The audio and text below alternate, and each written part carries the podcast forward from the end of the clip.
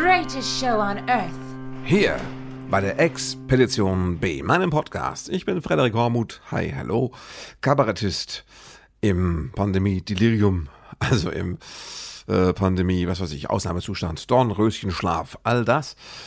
Und äh, es ist ähm, ein Albtraum und Albträume gehören dazu. Ja, zum Leben. Man gewöhnt sich dran, man kann damit umgehen, man muss damit umgehen. Steht man halt nochmal auf, trinkt einen Schluck Wasser und versucht wieder weiter zu schlafen. So ist das. Und weil das auch nochmal ein Podcast aus dem Lockdown ist, hier nochmal für 10 Sekunden dieser wichtige Disclaimer. Disclaimer. Dieses Podcast wird veröffentlicht, während im Rahmen eines Lockdowns Theater- und Kulturbetriebe geschlossen sind. Es ist nicht als Ersatzunterhaltung zu verstehen, sondern als eine Form von Trotz. Bam. Ja, gleich nochmal Danke an alle, die sich immer regelmäßig melden oder neuerdings, die ab und zu mich unterstützen, indem sie mir virtuell bei äh, buymeacoffee.com äh, Link findet ihr in den Show Notes. Da äh, ab und zu mal ein virtuelles Honigbrot spendieren. Ich freue mich da riesig. Das ist wirklich sehr nahrhaft für die Seele vor allem. Und äh, ja, liebe Zuhörer, äh, wunderbar. Man muss kurz mal inhalten, was machen wir hier eigentlich? Ähm, also der Plot ist, dass ihr im Rahmen dieser Expedition meinen Weg verfolgt aus der Krise hin zur eventuellen Premiere eines neuen Programms am voraussichtlich, ich glaube, 8. Mai 21 gucken, mal gucken, mal, schauen, ja, ist klar.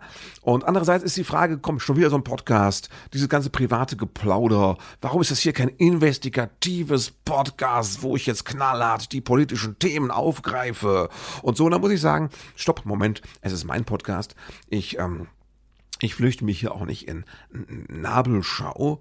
Äh, es geht darum, den Kontakt zu halten. Das ist so ein bisschen wie so, wenn man auf hoher See ist und dann ab und zu so Funksprüche absetzt, damit die alte Heimat draußen, also das Publikum, hören, äh, wie es einem geht und ob es einem überhaupt noch geht. Ne? Ob es einen gibt und wie es einem geht und ob es einem geht. Ob es einem irgendwie noch geht überhaupt zurzeit. Ob es denn noch geht. Ja, geht's denn noch? Das ist die Frage.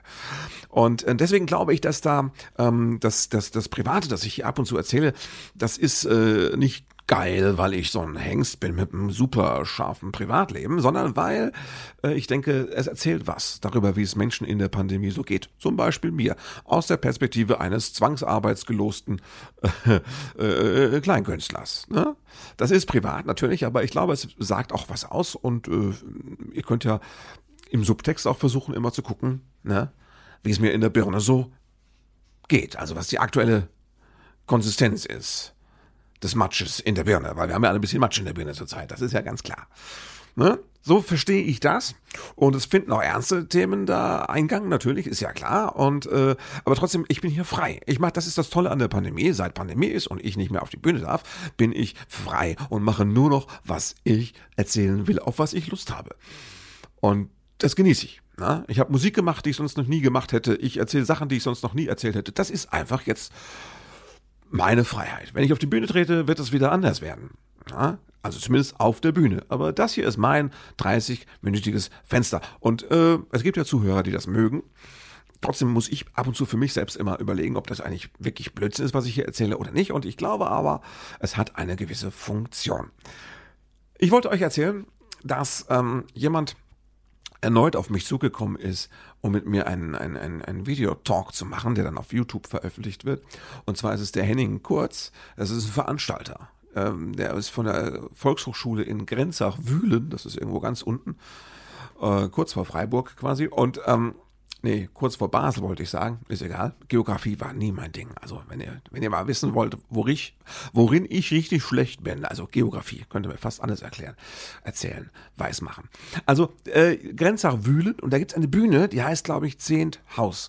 Das ist das Zehnt Haus und da gibt's einen Keller, da machen die Kabarett. Es ist ein Zehnthaus, keine Zehntscheune. Als Kleinkünstler kommt man auch oft an Orte, die heißen Zehntscheune, die sind ein bisschen größer. In so eine Zehntscheune passen auch schon mal 100, 150 Zuschauer. Im Zehnthaus im Keller, ich glaube, da sind 60 Plätze und dann ist es aber auch schon pickepacke voll. Das ist wirklich Kleinkunst im ursprünglichen, naja, präpandemischen Sinne. Das kannst du heute, kann ich mir vorstellen. 60 Leute im kleinen Keller mit einer Luft, weißt du? Und deswegen ist das so sympathisch. Das ist eigentlich genau das, was wir sind und wieder sein wollen. Das will ich machen. Ich will wieder in kleinen, das ist wirklich wichtig. Es geht hier nicht um die SAP-Arena. Freunde, es geht darum, dass man allein diese Freiheit zu haben in einem kleinen Keller, ne, ohne virenfilternde Klimaanlage, in einem kleinen Keller auf der Bühne zu stehen und ein gedrängt sitzendes Publikum zum Lachen zu bringen. Erstmal zum Atmen und dann auch zum Lachen. Das ist wirklich, das ist Freiheit das wollen wir wieder haben, das wird es wieder geben. Aber es ist bezeichnet, genau diese Situation. Und der Henning Kurz, der ist auch von der, also er ist nicht nur Veranstalter, er ist auch Volkshochschulmann und der hat da so eine Video, so einen Videokanal, wo sie jetzt auch in Lockdown-Zeiten äh, ab und zu mal äh, Inhalte machen. Die machen da so ein paar philosophische Gespräche als Angebot und haben auch eine Reihe gemacht, wo sie mit Künstlern, die sie sonst schon veranstaltet haben, darüber gesprochen haben, wie es ihnen geht. Und ich war im Mai habe ich da einen, einen Videochat bei Zoom. Das war, glaube ich, im Mai datenschutztechnisch noch ganz riskant, bei Zoom irgendwas zu machen. Du hattest quasi Putin auf der Festplatte, kann man sagen. Und äh, nein, es hat gut funktioniert, es ist nichts passiert. Es sei denn, Putin hat irgendwie Schaden genommen, weil er zugehört hat, keine Ahnung.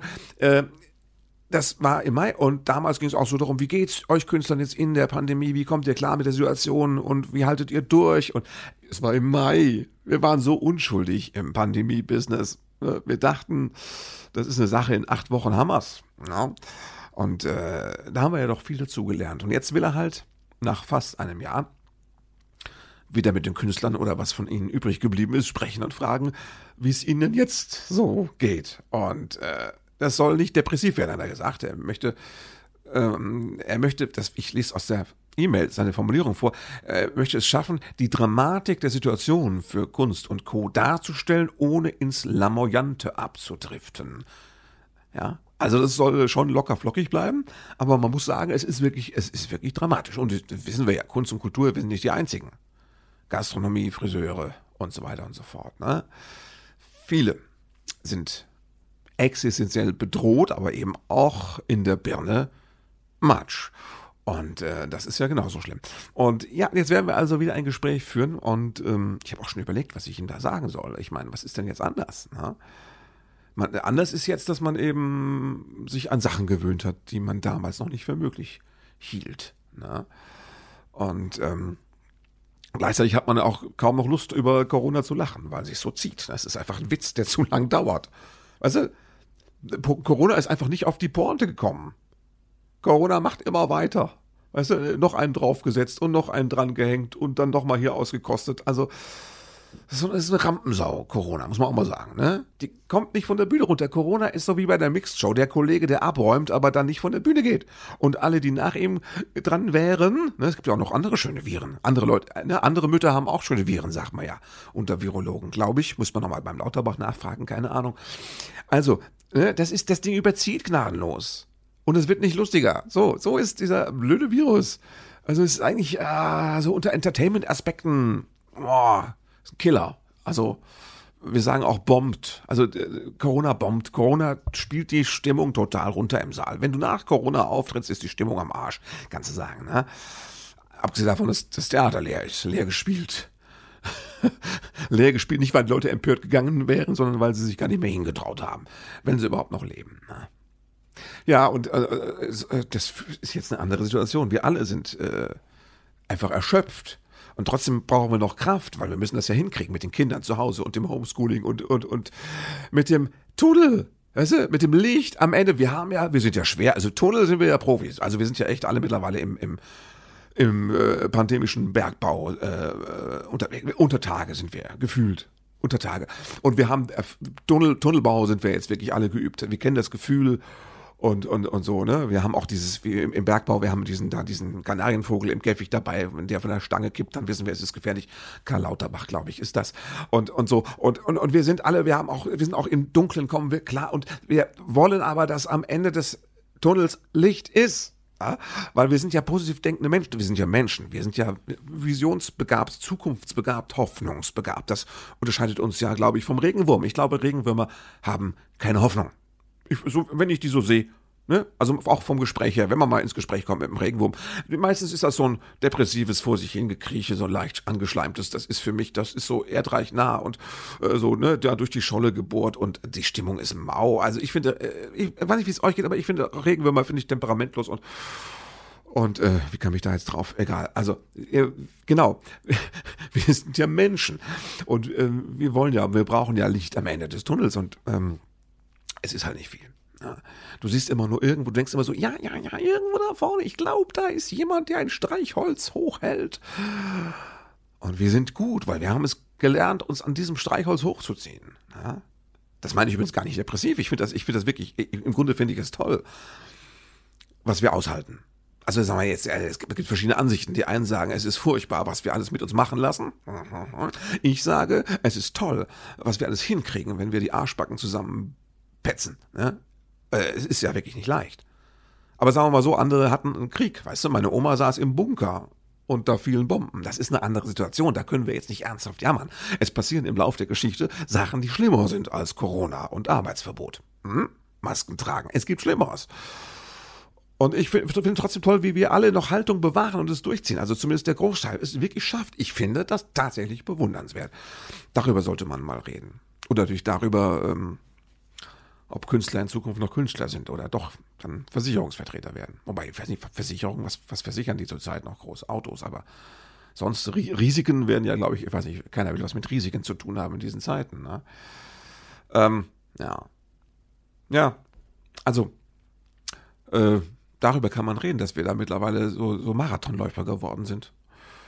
Und wie irre es ist, dass wir noch laufen. Wir sind die, wir sind die Duracell-Hasen, wenn ihr die noch kennt. Das sind wir. Bang, bang, bang. Ne? Wir hauen weiter auf die, was sind das, Schellen, auf die Becken und äh, haben da diese Batterie am Arsch, im Arsch eigentlich, wo keiner weiß, wo die herkommt und wo die Energie herkommt daraus. Aber es, noch trägt es uns. Wobei ich ehrlich sage, habe ich jetzt in ein paar Gesprächen gesagt, unter uns jetzt noch ein Jahr Pandemie packe ich nicht. Ich weiß nicht, was ich dann mache, keine Ahnung, aber also auf noch ein Jahr Pandemie, also noch ein Jahr das, ne? Ja. Hm. Ja, also, was denkt man so in diesen Zeiten? Na? Ich denke jetzt immer öfter, ob vielleicht ein richtig harter Lockdown besser gewesen wäre als dieses, äh, ja, naja, dieses vorsichtige, ne? so, so wenig Lockdown wie möglich, aber so viel wie nötig, dieses Balancieren. Hätte man nicht brutaler sein müssen, so wie, was weiß ich, der Chinese. Oder Australien habe ich jetzt auch irgendwie gehört, dass die hätten mittlerweile schon viele Freiheiten wieder und die hatten ja einen brutalen Lockdown, wo die auch als, als undemokratisches Feindbild natürlich sehr eindrucksvoll waren, weil da Menschen, die irgendwie was sagen wollten gegen Pandemie und Maßnahmen, dann verhaftet worden sind. Gab so berühmte Szenen, ne? In den Social Medias und so. Aber da scheint es jetzt gut zu laufen, weil die sich wirklich, die waren, die haben es einfach durchgezogen. Hätten wir Loch härter sein sollen, wären wir dann nicht weiter? Das ist die Frage. Ja. Das Problem ist mit den Zahlen, die Sache, dass ja jeder seine eigenen Zahlen hat. Da hat sich nichts dran geändert. Ich habe mich schon vor Monaten lustig gemacht über Zahlen und dass sie mir nichts mehr geben und dass ich als Pandemiefaktor nicht mehr mich an die R-Zahl halte, sondern an den Dieselpreis, habe ich jetzt zum Spaß gesagt. Der ist jetzt mittlerweile so Anfang des Jahres auch so pendelt um die 1,20, relativ stabil, aber das beruhigt mich auch nicht mehr ja, mit den Zahlen, das geht, jeder hat ja seine Zahlen. Ich finde das ja immerhin, es ist faszinierend. Später werden wir das alles äh, aufbereiten und durchsprechen. Es hat ja jeder seine Zahlen. Es gibt Leute, die können dir genau nachweisen, dass es keine Übersterblichkeit gegeben hat in Deutschland und gibt. Andere sagen doch äh, dramatisch. Guck mal nach Sachsen. Übersterblichkeit vom Feinsten, wenn man das so sagen kann. Andere sagen, doch, es gab jetzt übers Jahr und in Deutschland, es gab eine, eine leichte Übersterblichkeit. Aber das sage ich mal, leichte Übersterblichkeit ist jetzt für mich kein Alarm. Moment, Denkfehler. Vielleicht ist die Übersterblichkeit nur leicht, weil wir uns ja so angestrengt haben oder noch anstrengen. Ich weiß es nicht. Aber es hat ja jeder seine Zahlen. Weißt du? Jeder hat seine Zahlen. Mit Zahlen können wir auch nicht gut umgehen. Na? Äh, äh, äh, also das ist ja auch die Sache mit, mit ähm, von wegen Zahlen. Ich gucke ja immer auf das Intensivpatientenregister, äh, dieses Divi oder wie das heißt. Und, und, und äh, wo sich es langsam entspannt, wo wir mittlerweile nicht mehr 6000, sondern irgendwie 4.500 oder was Patienten haben. Und ich gucke da auch immer, wie es da so läuft mit der Explosion der Pandemie. Bei uns ganz kleinteilig im Kreis Bergstraße sind es jetzt, glaube ich, sieben Patienten, waren schon mal zehn. Ich glaube, das war aber der Höchstwert. Also es ist nicht explodiert. Wahrscheinlich, weil wir uns so angestrengt haben. Aber wenn man es runterbricht, sind es oft überschaubare Zahlen. Ja, ist da was Bedrohliches oder nicht? Das ist echt eine spannende Frage. Die Gesamtzahl der, die Gesamtzahl, das verstehe ich auch nicht. Ich verstehe vieles nicht. Und äh, ich habe weder die Zeit noch die intellektuellen Ressourcen, das wirklich zu durchdringen, weil äh, immer wenn ich anfange, mir zu solchen Themen äh, Informationen zusammenzusuchen, stoße ich auf widersprüchliche Informationen von widersprüchlichen Parteien, wo ich dann am Ende wieder nur äh, versucht bin, nach Sympathie zu gehen. Ja, ich bin auch nur ein Mensch. Am Ende gehe ich nach Sympathie. So ist das. Wenn die Zahlen, wenn ich sie nicht verstehen kann, gehe ich nach, so war es auch in Mathe. ich habe Mathe nie verstanden, aber es gab Mathelehrer, die ich sympathisch fand. So hat sich auch dann in meinen Noten wieder gespiegelt, natürlich. Also was wollte ich sagen? Äh, was ich nicht verstehe, ist mit den Intensivpatienten, dass wir die ganze Pandemie über ungefähr wie immer um den Dreh rum, sagen wir mal, knapp circa plus minus 20, 22.000 Patienten auf Intensivstationen haben. Warum sind das nicht sprunghaft mehr geworden in der Pandemie? Weil keiner mehr an anderen Sachen krank wird, weil die berühmte Grippe weg ist und gar nicht mehr auftaucht, weil, oder weil die Leute jetzt einfach dann hm, an Corona sterben und eben nicht an dem, was sie sonst mitgebracht hätten. Ich, ich, aber ich verstehe das auch nicht. Und das sind so Sachen, die ich nicht nur nicht verstehe, sondern die ich auch nicht erklärt bekommen möchte. Weil die Leute, die mir das erklären, oft mit einem Background ankommen, den ich nicht ertrage. Also die meisten, die sehr viel erklären, sind ja oft die mit dem Aluhut, die Querlüfter, die können ja am meisten erklären. Und das packe ich nervlich, da habe ich einfach keine, da habe ich keine Ressourcen für. Ich versuche den Arsch zusammenzukneifen, ja, und durch den Untertagebau hier zu kommen. Und ähm, ich, diese Diskussion ertrage ich nicht mehr, muss ich ehrlich sagen. Kann ich nicht mehr. Trotzdem verstehe ich das nicht. Und ich habe mein, mein, mein Misstrauen gegenüber Zahlen ist äh, nicht geblieben, es ist gewachsen. Ich, Zahlen kann ich nicht mehr mit umgehen. Ja. Heute kam Post. Wir haben, ähm, wir haben, äh, wir kriegen jetzt auch FFP2-Masken. Ja, meine Frau und ich, wir sind jeder aus anderen Gründen. Wir sind äh, irgendwie. Viele Leute haben sich gewundert, warum sie jetzt so einen Brief bekommen. Das langt, wenn du irgendwann mal äh, mehrfach Cortison verschrieben hast, bekommen hast wegen allergischem Asthma, reicht schon völlig. Oder wenn du leichter Diabetiker bist oder sowas. Also meine Frau und ich, wir haben beide so unsere Gründe, aber waren doch überrascht, dass wir da jetzt, weil wir haben natürlich, wir haben natürlich massenweise FFP2-Masken gebunkert.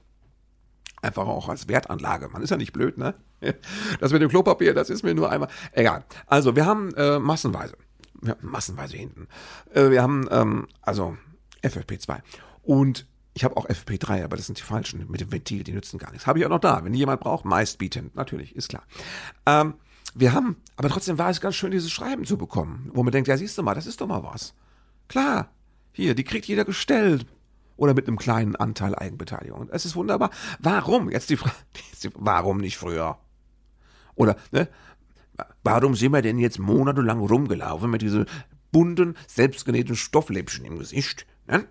Die was bringen, aber nicht viel bringen und wo es doch Masken gibt, die mehr bringen. Ich weiß, FFP2 ist keine hundertprozentige Sicherheit, sondern 95 Prozent, wenn es sehr gut läuft. Also wenn die wirklich ähm, nahtlos dein Gesicht umschließt.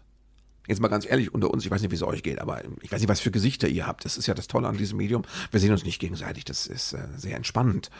Und jeder darf das Gesicht haben, das er hat und keiner macht ihm deswegen Vorwürfe. Frage, mein Gesicht, wie soll ich sagen, mein Gesicht hat es auch über die letzten Wochen hinweg nicht geschafft, sich nahtlos unter meine FFP2-Maske zu fügen. Ich habe schon die mit dem Drahtbügel oben und so und ich drücke die auch immer so ein bisschen an, aber es ist nicht so, dass ich die jetzt äh, aufpumpen könnte wie ein Ballon, wenn ich ausatme. Also äh, da muss schon noch Luft rein und rauskommen äh, durch die Ränder. Auch wenn ich die ziemlich, äh, egal, also das wollte ich jetzt nicht vertiefen. Ich wollte nur sagen, 95 Prozent sind es natürlich nicht. Ja.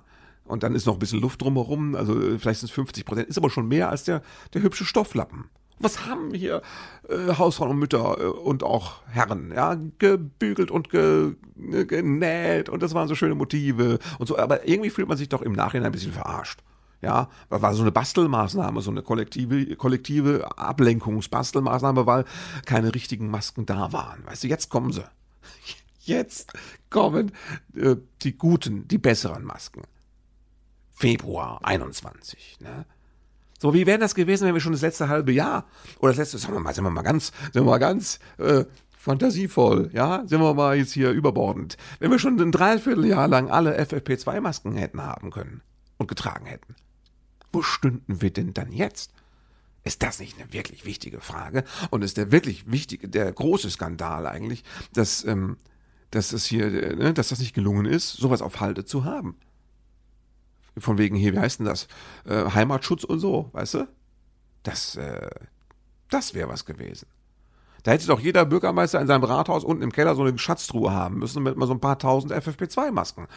Das, das wäre mal eine wichtige Maßnahme. Wir hatten früher auch alle Atombunker und Jodtabletten. Wenn du in der Nähe vom äh, Atomkraftwerk gewohnt hast, hast du Jodtabletten bekommen. Die waren nicht für den Wellensittich, die waren für dich. Und zwar wegen dem Atomkraftwerk. Oder wie wir Akademiker zu sagen pflegen, wegen des Atomkraftwerkes. Ja? So.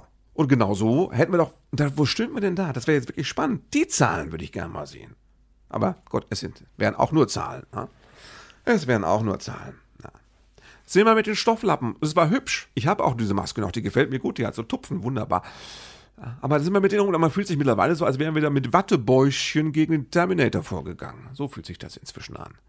Ja. Das hätte man, das hätte man doch wirklich anders machen müssen. Und ich hoffe, dass das bei der nächsten Pandemie auch anders läuft. Ich weiß, die äh, Kritiker sagen schon wieder, FFP2-Masken sind gefährlich. Ja, sie sagen, das ist, äh, die FFP2-Maske ist ja eigentlich eine Gefahr. Die FFP2-Maske, die darf gar nicht jeder tragen. Da müsste man vorher einen Test, muss man vorher zum Arzt gehen und fragen, ob man die überhaupt tragen darf. Weil jetzt ist die wirkliche Gefahr, die geht von der FFP2-Maske aus. Ne? Weil die FFP2-Maske, da sammeln sich die ganzen Keime und Erreger und die Luft geht so schlecht durch, da bist du noch gefährdeter, als wenn du frei schnaufst direkt neben einem Koronisten. Koroniker, oder wie er heißt. Chronischer Koroniker. Mein, mein, Schwiegervater weiß bis heute nicht, wie das heißt. Er sagt immer alles Mögliche. Er sagt schon Marodi oder Carona oder, äh, also das ist, er sagt alles Mögliche. Ja, Cornetto hat noch gefehlt, aber ja, also die Corona, das, das ist, die FFP2-Maske ist, im Grunde ist FFP2-Maske ist gefährlicher als der Virus. Die wollen uns fertig machen. Jetzt haben das mit dem Virus nicht geschafft, weil der Virus ein Weichweih ist. Es ist ja nur eine kleine Grippe. Der Virus kriegt ja nichts gebacken. Ja, hat er uns ausgelöscht bis jetzt? Nein, hat er nicht. Ich lebe immer noch. Das kann doch nicht sein. Was ist denn das für ein Virus, wenn ich noch lebe? So, das ist ein, ein, ein lausischer Virus. Er hat es nicht geschafft, uns auszulöschen und jetzt wollen sie uns wirklich fertig machen. Jetzt machen sie uns die Maske, zwingen sie uns die FFP2, wo keiner mehr Luft kriegt. Die setzt du auf, du bist tot. Ich, ich, ich bin schon mehrfach erstickt kann man sagen, ich bin ein Zombie, ein Wiedergänger. Ich bin mehrfach schon erstickt an diesen FFP2-Maske, wo sie noch was draufspülen, da machen sie Chemtrails drauf, oder wie das heißt. Da machen sie hier, machen sie, was haben sie früher ins Trinkwasser reingetan, dass man doof wird im Kopf. Das machen sie jetzt alles vorne rein in die, da machen sie Virus rein in die Maske und noch äh, hier Chemtrail machen, sprühen sie drauf. Die haben so, so ein Zerstäuber, das kennst du von deiner, wenn du Orchidee hast zu Hause, so da mal vorne auf die Maske mit dem Zerstäuber, da Virus frisch drauf und nochmal ein bisschen Chemtrail dazu. Chemtrail, musst du, das googelst. Ja, gibt es, kannst du alles googeln, musst du mal googeln. Ja, also, genau. FFP2-Maske sind wirklich gefährlich. Das ist die eigentliche tatsächliche Gefahr. So sieht das. Es gibt Leute, die das wirklich sagen. Ja. Es gibt Leute, die alles sagen. Das ist auch das Anstrengende an der Pandemie. Es gibt Leute, die sagen, ja, sterben müssen wir ja alle. Nicht alle müssen wir sterben. Natürlich. Ja. Da äh, äh, muss man mal locker lassen. Ja. Auch für so Pandemie und Virus. Äh, locker lassen. Wir sterben ja alle. Das ist doch ganz normal. Das sagen nur Leute, solange sie nicht selbst sterben müssen, glaube ich. Also da kann man sich drauf verlassen. Also das sind nicht die Leute, die dann kurz vor der Beatmungsmaschine auch sagen, wir sterben, jetzt bin ich halt dran. Das sagt dann keiner, wenn es ernst wird. Nein, natürlich nicht. Ja, sterben müssen wir alle, ja. Also gefährlich, die ganzen Lockdown-Maßnahmen bringen uns um und äh, die Selbstmordrate hat zugenommen. Deswegen, stimmt glaube ich auch nicht. Gibt es auch andere Zahlen. Es gibt sogar Zahlen, die genau das Gegenteil belegen. Wahrscheinlich äh, hat die Selbstmordrate vielleicht nicht zugenommen, weil es allen gleich scheiße geht, weißt du? Es gibt genug Leidensgenossen, es ist klar, worum es geht. Du bist nicht allein mit deiner Verzweiflung. Und das Thema wird besprochen. Es ist in der Luft, es ist in der Diskussion. Ja. ja. Andere Zahlen hätten wir vielleicht gerne. Ich hätte gerne andere Zahlen. Ich würde auch mal die in Paralleluniversen gerne die verschiedenen anderen Zahlen von anderen Maßnahmen sehen. Das wäre schon schön. Ah. Vielleicht lag es doch einfach nur an diesem Jammerlappen-Lockdown für Weicheier, weißt du? Also, sagen wir so, wenn alle so wie wir Künstler einfach hätten die Schnauze halten müssen, zu Hause bleiben müssen und gucken, ja, dann wäre es vielleicht alles schneller gegangen mit der Inzidenz bei irgendwie 0 oder 0,5. Das scheint ja jetzt doch der Weg zu sein, dass man sagt, wir brauchen so wenig Inzidenz, dass wir wieder atmen können und äh, das Ganze wieder verfolgen können. Wir müssen es so, müssen es machen, wieder Australier, wieder Chines, was weiß ich. Genau. Ja. Aber es war so, wir haben uns nicht getraut, wir wollten die eierlegende Wollmilchsau. Bisschen Lockdown, aber nur ganz vorsichtig hier und da und natürlich genau so, wie es jetzt in der Woche gerade sein muss. Auf keinen Fall zu viel Lockdown. Wirkt man nur die Wirtschaft ab. Und was machen wir jetzt? Würgen wir? Wir würgen sie nicht ab, wir würgen rum. Weißt du? Das ist ja, wenn du am, wenn du am Motor, du, wenn du den Motor abwürgst, machst du abgewürgt. Weißt du, was ist? Fertig. Wir machen aber, wir machen seit einem Dreivierteljahr, machen das kann auch nicht gut sein für den Motor. Ja? Schrecken ohne Ende, nennt man das auch. Wir hätten vielleicht lieber mal diese andere Sache probieren sollen mit dem knackigen, schnellen überhaupt Lockdown. Ich komme mittlerweile immer mehr zu dem Gefühl, dass äh, wir brauchen vier Wochen mal gar nichts. Das wäre toll. Ich würde mich, würde mich sogar bereit erklären, vier Wochen lang keinen Podcast zu machen. Wobei ich nicht weiß, was der Sinn davon sein soll, weil wir sind doch eigentlich wirklich ziemlich getrennt, so, äh, ne? Virentechnisch. Aber ich würde selbst mich dazu bereit erklären. Einfach vier Wochen gar nichts. Vier Wochen im Bett liegen bleiben und nur die äh, ne, 30 äh, Konservendosen essen, die man sich vorher, die man vorher gestellt bekommt. Kommt der Brief vom Ministerium, wie mit den FFP2-Masken. Wir haben hier 30 Dosen Ravioli für Sie, können Sie sich abholen, Eigenbeteiligung, irgendwie 30 Cent pro Dose. Und dann werden die vielleicht noch geliefert. Und dann, ähm, so, alle vier Wochen ins Bett mit vier Wochen Dosen Ravioli. Und ich weiß, die Dosen Ravioli nach dem dritten Tag schmeckt die wie Hund. Aber es ist ja egal. Es geht ja nur um die Zufuhr von Energie. Und da isst man, beißt man halt mal die Zähne zusammen. Also beim Essen ist schlecht. Also petzt man die Arschbacken zusammen und isst mal vier Wochen lang Dosen Ravioli und bleibt im Bett. Das wär's. Ich glaube, dann wäre, also damit hätten, damit könnten wir so ein Virus beeindrucken, glaube ich wirklich, ja. Wenn wir die Traute, heißt es, altes Wort, die Traute, den Mumm, die Chutzpe hätten, das durchzuziehen, ja.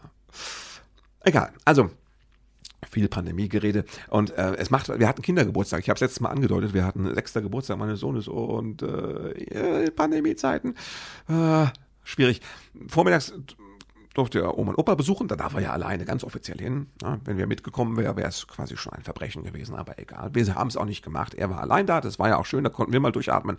Ja, mein Sohn, ich liebe den über alles. Er ist sechs Jahre, ich liebe ihn über alles. Ich würde mein Augenlicht geben für ihn. Aber dass er mal drei Stunden bei der Oma war wieder. Das war herrlich. Also wunderbar. Ne? Es hat sehr gut getan. Also, weil ohne Kindergarten und seit Monaten.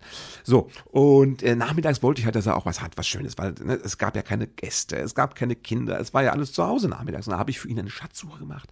Ich habe 19 Hinweise Einige davon habe ich auf Zetteln im ganzen Haus verteilt. Er hat immer ein Zettel dann zum nächsten geführt, musste man raten, waren teilweise Bilder, Rätsel mit dabei und zwischendrin sieben Videocalls. Musste herausfinden, wen er jetzt anrufen soll. Dann haben wir mit fünf Minuten lustig geplaudert mit jemandem, ja, mit Kindern, die er kannte und auch mit Bekannten, die er mag von uns. Und dann haben die ein bisschen, hallo, wie geht's denn, Mensch, lustig und so. Und dann haben die einen Hinweis gehabt und am Schluss hat er dann äh, ihren Schatz gefunden. Übrigens, das habe ich mir nicht nehmen lassen in unserer Kellerbühne. Wir haben unterm Haus einen Gewölbekeller mit einer kleinen Probebühne und da ist hinter dem Vorhang war der Schatz. Wo soll denn der Schatz sonst sein, wenn nicht im Theater? Also das bisschen Message hat keiner mitbekommen.